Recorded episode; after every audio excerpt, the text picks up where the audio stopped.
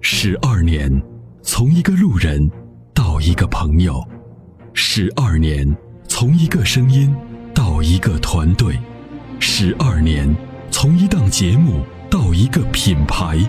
十二年，从一个时间到一个时代。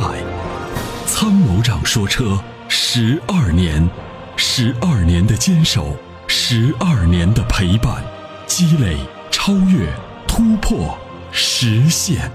十二年，感谢有你一路相伴，十二年不惧不退，携手并肩，初心不改，砥砺前行。参谋长说车，再出发。再出发。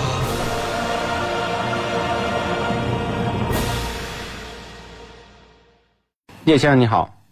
哎，你好，参参谋长你好，哎女副官雨欣你好，哎，您好，非常的幸运啊，这这第一次打对象就打进来了。对，运气好，哎运气好啊，对对对，因为我平时挺爱听你的节目，谢谢一。直听，然后很少打电话，今天试试，哎，一打就打进来了。我是这样啊，就哎是我是想，想让参谋长给推荐一款七座的 SUV 的车，因为我平时开轿车开了有十来年了，审美疲劳了，就想换一款 SUV，但是家里现在，呃，因为有这个人的需求啊，就是想参考一款这个想要一款这个七座的 SUV，对，也看了几个车，但是老是拿不定主意。没事儿，您说说。嗯，就是我看过汉兰达，但是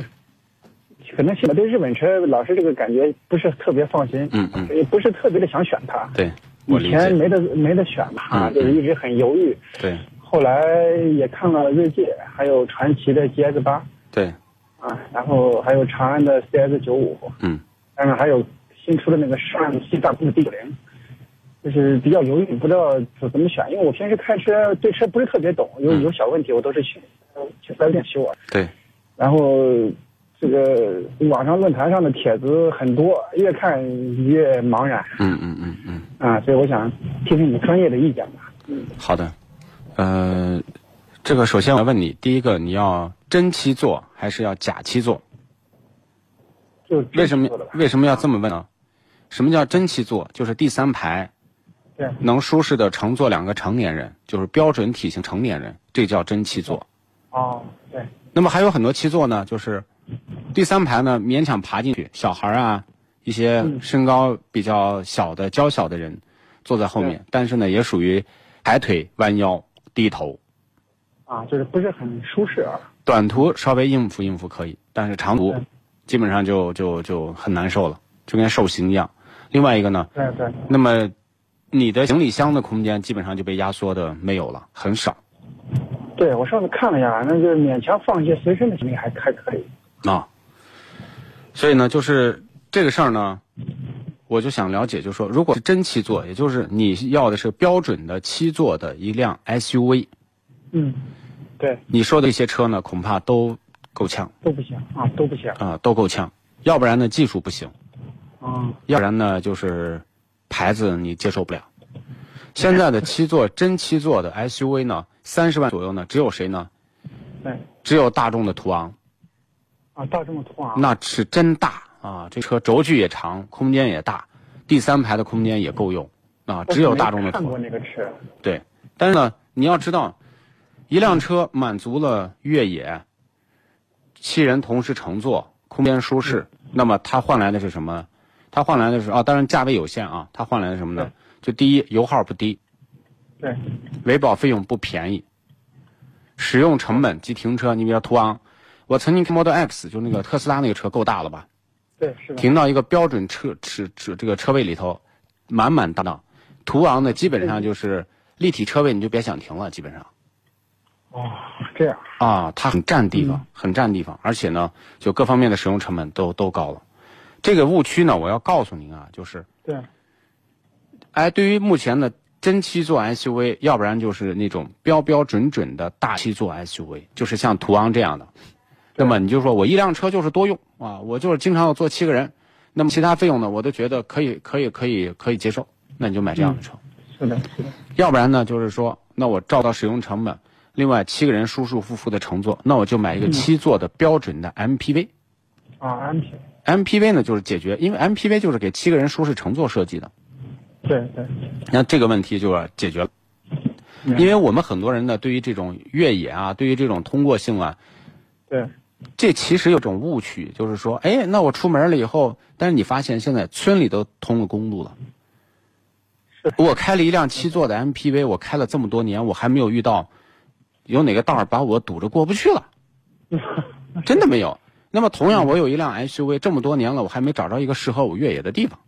就是正常开。没错，明白了。嗯，多数多数人多数的这个使用空间都是在道路情况非常好的公路上，尤其我们国家的基建基础设施建设日新月异，啊，基本上你能你能走到的地儿都是水泥公路，连去西藏现在都是道路状况非常好的这个公路。就通过都没有问题。对，因为我平时开轿车，我进这个秦岭山里头玩，一些路很糟糕的路，开着其实我觉得也也也影响不大。就是 SUV，我觉得通过性啊各方面，我觉得其实问题都不是特别大吧，是吧？不是这个东西啊， 你看，嗯呃它是两头压缩，你看啊，啊，你底盘高了，那么你上下车是不是就不方便？是的，是的，底盘高了，那么你顶不能做的无限高啊，你不能做成像考斯特了，对不对？是的，是的，你你出去到底是开一个 SUV 还是开个考斯特？那么顶就得要往低压，实际牺牲的是人人的空间。对，是的，嗯，你随便买一台这个三十万左右的 MPV，你进去，那个这个人都是宽宽敞敞坐到里头很舒适，但是呢 SUV 呢坐进去基本上就是，要不然就得爬上去，明白然后呢第三排的空间呢你就没有那么从容了，就得要真的是踉踉跄跄的才能爬到后头。哦，这样，因为嗯这个问题相对于你考虑清楚。相对于 MPV 和 I 和 SUV 来讲的话，七座，嗯，我还是希望能选个 SUV 的车。啊、对，那这个问题就说，那你就是选择了它的优点，就得接受它的缺点。没错，没错没有一辆车说我全部都兼顾。那好了，嗯对那所有的车都死完了，只有这种车， 对吧？能能能是的买，，是的，没错，那就说那就是买。如果标准七座的，就一定是优先考虑的是空间，空间啊，哎，空间优先考虑空间，否则你买一个假七座，那第三排空间要不然就是给嗯宠物狗，或者就是给小朋友，没错一米六以上的人坐到后面很难受。我那天也试坐了一下第三排，就是传奇的 GS 八吧，我觉得这嗯个空间其实还勉强可以接受。我觉得但是这个车你呃这个觉得车可以型吗让？我一直很犹豫，论坛上很多那个帖子说不太好之类对对对对的，就实实际状况也是有点问题的。对，啊，那就再等等看，还是想想其他的。这个，嗯，就是要不然你就是买成熟一点的七座，就目前成熟一点的。对，那或者就是说，呃，那你这个车，比如大众途昂之类的车，嗯，它不好对，啊，它不好，但是它足够的，就是你心里想有的，它所有都都都能满足，动力、空间、牌子、配置，但是呢，它就不好，为什么呢？因为它要控制成本。那如果你像你这样说，其实七座和五座的比较而言，其实也都无所谓，只要是 S 就是如果是 S SUV 的话啊，五座的就没有就没有那么多的压力，五座的就可以从容的设计为五座。哎，现在市面上二十万左右选五座的就太多了，五座的还是相对于这个成熟一些。哦，我觉得还是成成熟一些。对，呃，五五五座的这个对 SUV 啊，如果大的啊、特别大的，比如说冠道、URV，这就特别大，大到什么程度呢？你在这个后头，你把腿稍微腿短一点的人，稍微伸展一点的，够不到前面的座位。啊哦，那是挺大的，是那的是相当大，那不一般的大， 嗯那对吧？它完全可以做七座的，但是它做五座，我觉得是对的，因为最后就优化，这五个人坐起来很舒服嗯，就是乘客空间比较大。啊，非常大，不是一般的非常大啊。这个这是两个，那么不要那么大的，一般说，哎，那我就一般还要兼顾四驱，兼顾这个这个就是乘驾乘的这种油耗啊、舒适啊，那还有什么车呢？那二十万左右的，比如说你途观 L 就比这个，我认为它的行驶质感、做工就要比途昂强，大众的就是途观新出的那一款是吧？途观 L 嘛，嗯，途观 L，哎对，就要比那个要强。明白了。这几款我回头去看看一下，因为之前选择没有往这一块看。你看看，另外一个呢，对如果你非要买七座的，还有一个车，五零零八，啊，五零零八，哎，五零零八呢，东第风制的是吧？对第三排呢有两个小板凳儿，这两个小板凳儿你可以取掉，一个重二十多斤、哦啊，就是你平时不用，你可以把它取掉。你说，哎，今天我们要走个亲戚，走亲访友，不是快过年了吗？你把那个对小板凳儿对从家里拿下来，往那一安，后面坐俩人，平时可以当那五个座。它那个小板凳是标配的是吧？标配的，标配的上面就啊是、标配哦这个是折叠的，就你可以明白藏到、藏到里头，你也可以把它哦一个小开关一扳一取拿下来，二十多斤也不太重，你可以放在家里。平时你当五明白座车开明，白了。用了七座的时候你把它，我觉得这也是个聪明的设计，对因为嗯对，因为很多车呢就是后面背第三排啊，常年不坐人，但是呢。你这个放的那个地方就还是挺占地方，你有时候是的，嗯有时候咱们还要储物嘛，没错，是的。把这个东西就就挺影响的哦。标志的五零零八，还对有那5008个，哎，你刚才途观 L，说途说观 L，哦，途观 L，对，嗯途观 L。行，我这两款可以去看去看一下，嗯因为嗯之前没有往这块去看。嗯，好的，谢谢谢谢，今天那个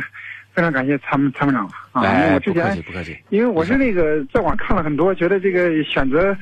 真的是越看越茫然了。跟你讲，吧，网上啊，